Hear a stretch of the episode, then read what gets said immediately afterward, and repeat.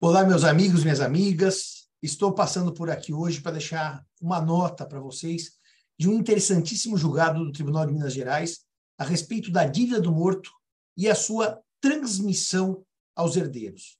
Como nós sabemos, no direito civil brasileiro, a dívida do morto, como parte do seu patrimônio, no sentido amplo da palavra, não só de patrimônio líquido, ao lado dos seus bens, móveis ou imóveis, se transmite aos herdeiros segundo a ordem de vocação hereditária. Portanto, se João deve, deixa dois filhos, eles recebem cada um a metade do carro, da casa, da poupança e das dívidas. Como é que normalmente isso funciona? Se o inventário for seguido à risca, os bens, antes de partilhados, serão ou vendidos, ou, se houver dinheiro, as dívidas pagas. Primeiro se pagam as dívidas e depois se dividem os bens. Mas, Simão, e se por acaso eu transmitir o patrimônio entregar aos herdeiros sem pagar as dívidas. Foi o que aconteceu nessa situação em Minas Gerais. O morto devia 300 e poucos mil reais e tinha quatro filhos. O patrimônio foi partilhado e os bens não responderam, portanto, pela dívida do morto. Agora já de posse e propriedade dos filhos. Os bens do morto não responderam pelas dívidas. Como é que funciona, então, a transmissão nessa hipótese? Com os bens que os filhos receberam do morto, portanto, pontuando bem, não com os bens que já eram dos filhos antes da sucessão. Com os bens recebidos de herança, os filhos pagam a dívida. Mas de maneira solidária ou de maneira divisível? É aqui que o julgado de Minas Gerais é muito interessante. Porque nos termos do julgado, a herança responde pelos pagamentos das dívidas, claro, nos limites da herança, com os bens que os filhos herdaram do pai, devedor morto. Mas esta este pagamento não se dá de maneira solidária, e sim na proporção que lhe coube de herança. Se a gente voltar para o artigo 265 do Código Civil, a solidariedade não se presume, ela decorre da lei ou da vontade das partes.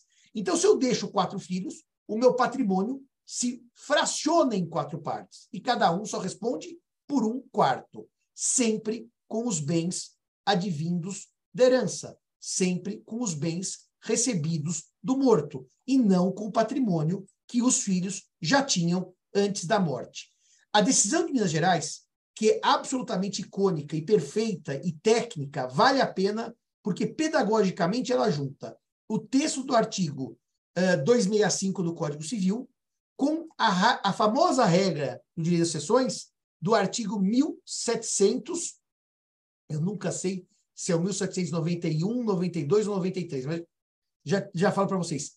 1792.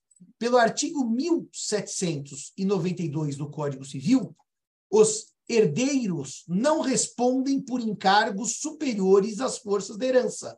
Ou seja, o que eles recebem pode ser usado para pagar as dívidas do morto.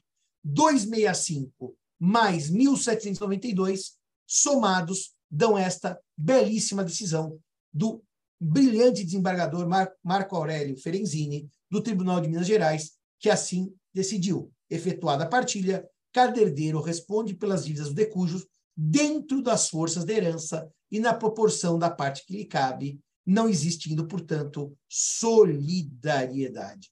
Um belo acórdão, o número do processo está aqui, se os senhores quiserem consultá-lo.